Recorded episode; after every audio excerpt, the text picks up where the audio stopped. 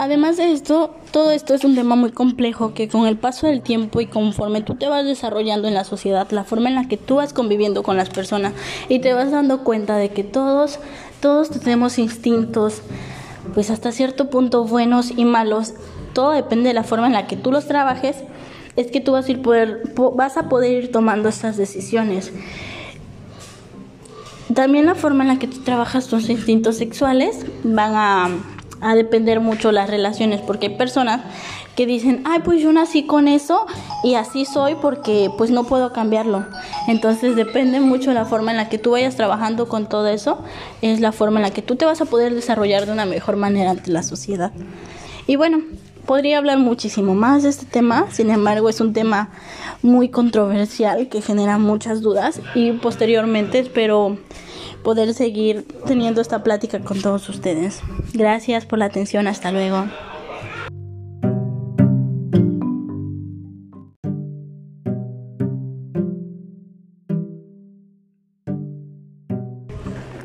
Buenas tardes, mi nombre es María Bautista Pulido, soy de la carrera de Pedagogía del Sistema Sabatino del Grupo 202 y hoy les voy a explicar la teoría de los instintos de Freud. Freud utiliza dos términos, el primero es instinct y trep, que para muchos autores simplemente lo traducen como instinto, sin embargo para Freud no significa lo mismo. Freud habla de instinto, que se está refiriendo a los instintos en el sentido ordinario, es decir, a todos aquellos instintos con los cuales todas las personas que pertenecen a cierta especie nacen. Sin embargo, cuando Freud utiliza el término trep, se puede traducir como impulso, lo hace para referirse a la fuerza que empuja al sujeto a reaccionar de cierta manera ante diversas situaciones. En su teoría del instinto, Freud propuso primero la existencia de dos grupos instintos, los instintos del yo o los instintos de conservación y los instintos sexuales, y consideró que los instintos de conservación son la expresión de la libido hacia el propio individuo, por lo que solo existiría el libido como instinto básico. Además de esto, dice que los instintos de conservación obligan a nutrirse. Mientras tanto, los instintos sexuales se generan a través de una estimulación en una zona erógena y satisfacen el deseo sexual de todos los individuos o en este caso en particular las necesidades que cada individuo tenga.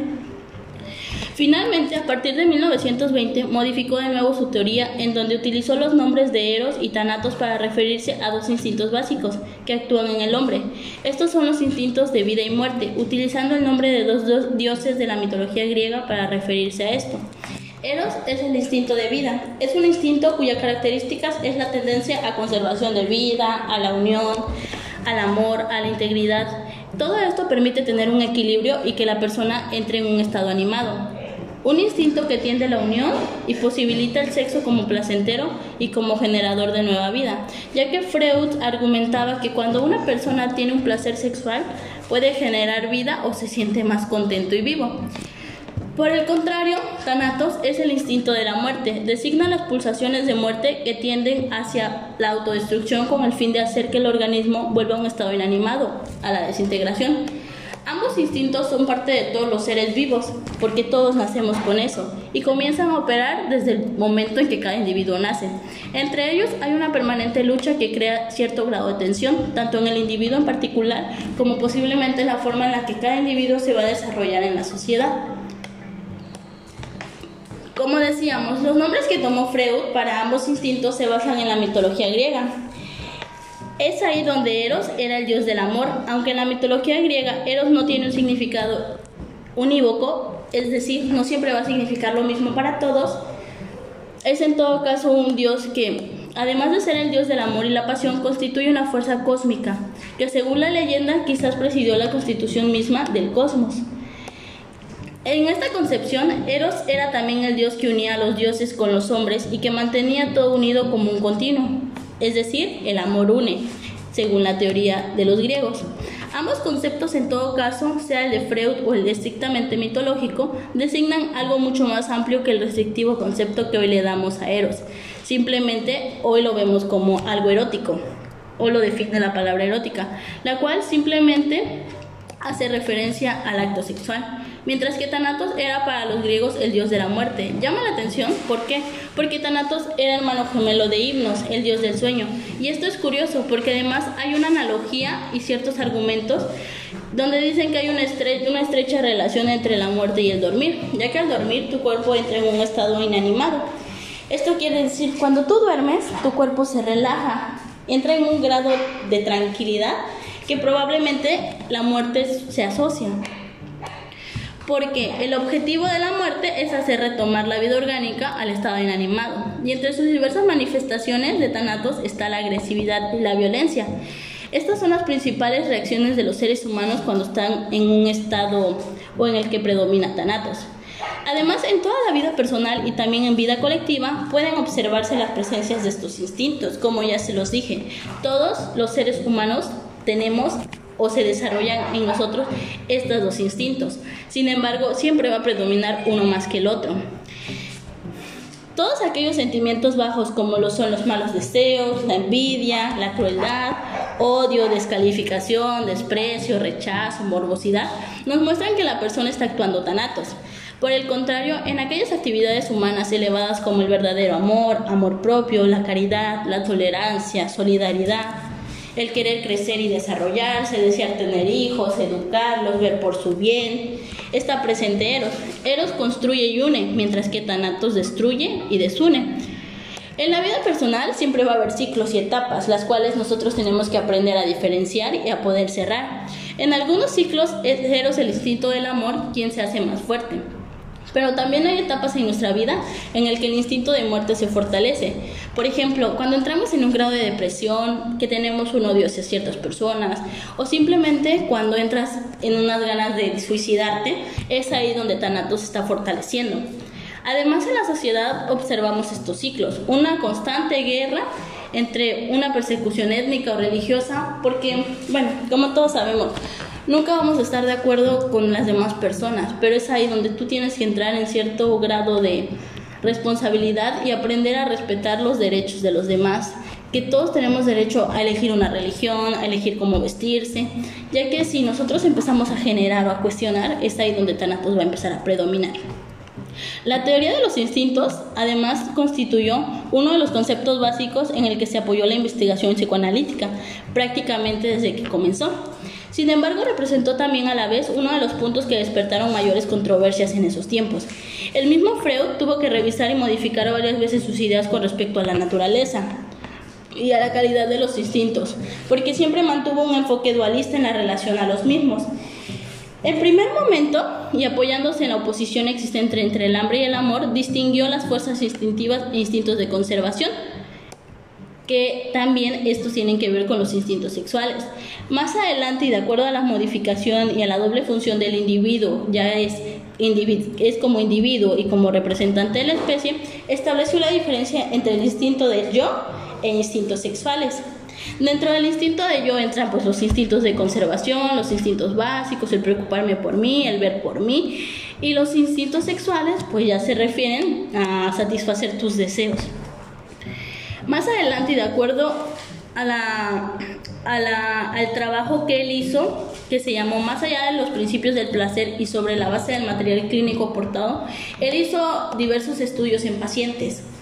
Pacientes que sufrían de neurosis traumáticas, del juego de los niños con tendencia a repetir experiencias que ya habían vivido sus padres y de la típica compulsión a la repetición. Todos nosotros tenemos eso, esa típica tendencia a repetir ciertas actitudes que nosotros ya hemos visto. Entonces él se dedicó a analizarlo para poder así argumentar sus teorías y llegó a la conclusión de que existía un instinto de muerte oponiéndose siempre al de la vida. Además, en su teoría de los instintos, este, pues eso, vamos a enfocarnos. Él la dividió en instintos de conservación instintos sexuales. Los de conservación obligan a nutrirse, a ir por el camino, a no repetir ciertas conductas, mientras que los instintos sexuales simplemente es una estimulación de una zona erógena de tu cuerpo para así poder satisfacer el deseo sexual. Eros se refiere al deseo sexual, al de conservación, a todo aquello que te dé vida, que te haga sentir estable, mientras que Thanatos es un impulso de muerte e explica la agresividad en las personas. Además, en su teoría de la sexualidad dijo que hay diversas fases, como la oral, que empieza a partir de los 0 años hasta los 2 y se genera a través de la boca.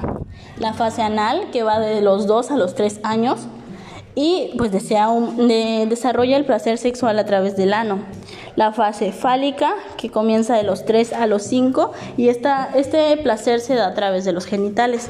La fase de latencia, que empieza de los 6 a los 11 y en esta fase se disminuye el deseo o el interés sexual. Y por último, la fase de la pubertad.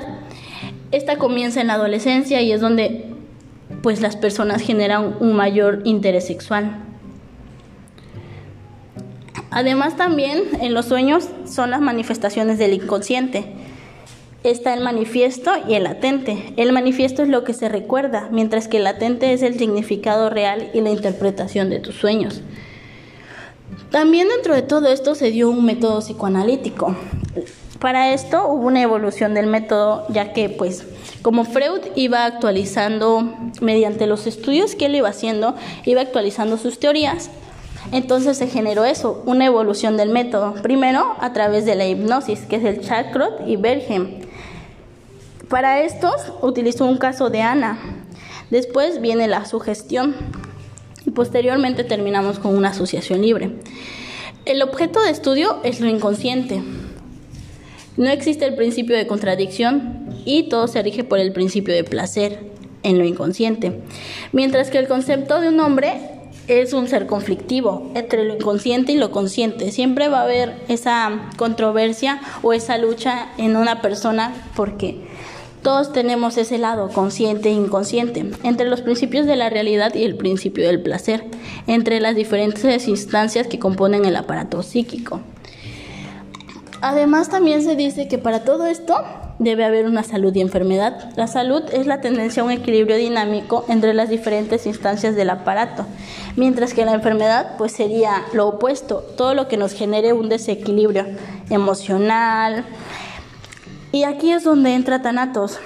Thanatos tiene o se, se impulsa de esos deseos de morir, de, de odio, entonces eso es lo que te genera una enfermedad. Y Eros, pues te genera salud, porque cuando tú estás contento, cuando tú te sientes pleno, cuando tú te sientes feliz, vas a estar en una salud o en un grado de salud adecuada, vas a tener ese equilibrio que tu vida necesita. Además también hay una transferencia y una cotransferencia hace la relación psicoanalista, psicoanalista entre pues la persona y el cliente, ¿no? El paciente. Entonces todos estos temas mm, son como muy controversiales y Freud los intentó explicar porque desde que nosotros nacemos siempre vamos a tener esos instintos, algo que nos impulse a hacer ciertas cosas. Sin embargo, es ahí donde, dependiendo del contexto de cada persona, la forma en la que se va desarrollando en la sociedad, el hecho de que lo incluyan o lo, lo excluyan, el hecho de que lo integren, el hecho de que le den amor, el hecho de que simplemente lo rechacen, es donde va a ir generando ese grado de, de de responsabilidad o de, de apoyo hacia las personas. Si una persona está con, ay, es que yo me quiero morir, es que ya no quiero saber nada de la vida, es que ya no aguanto, porque es que en ese grupito a mí no me incluye, no es que en ese grupito yo no puedo jugar porque dicen que soy el raro. Es ahí donde esa persona va a empezarse a crear conflictos y a la larga va a tener una enfermedad o trastornos psicológicos porque no puede trabajar en ellos. Por eso es que es importante conocerte, poder hacer ese análisis de que, bueno, ellos no me aceptan, pero probablemente, bueno, uno como niño nunca piensa en eso, ¿no? Entonces, como niño sí les duele, pero conforme tú vas creciendo, entonces es donde se van desarrollando todas tus habilidades y la capacidad de razonar y de ser consciente del por qué está pasando esto y poder solucionarlo. Al final de cuentas, es como Freud lo explicó. Existe esa teoría del super yo. Yo tengo que pensar por mí, yo tengo que ver por mí. Si ellos no lo aceptan, entonces yo tengo estos argumentos para poder hacer las cosas de esa manera.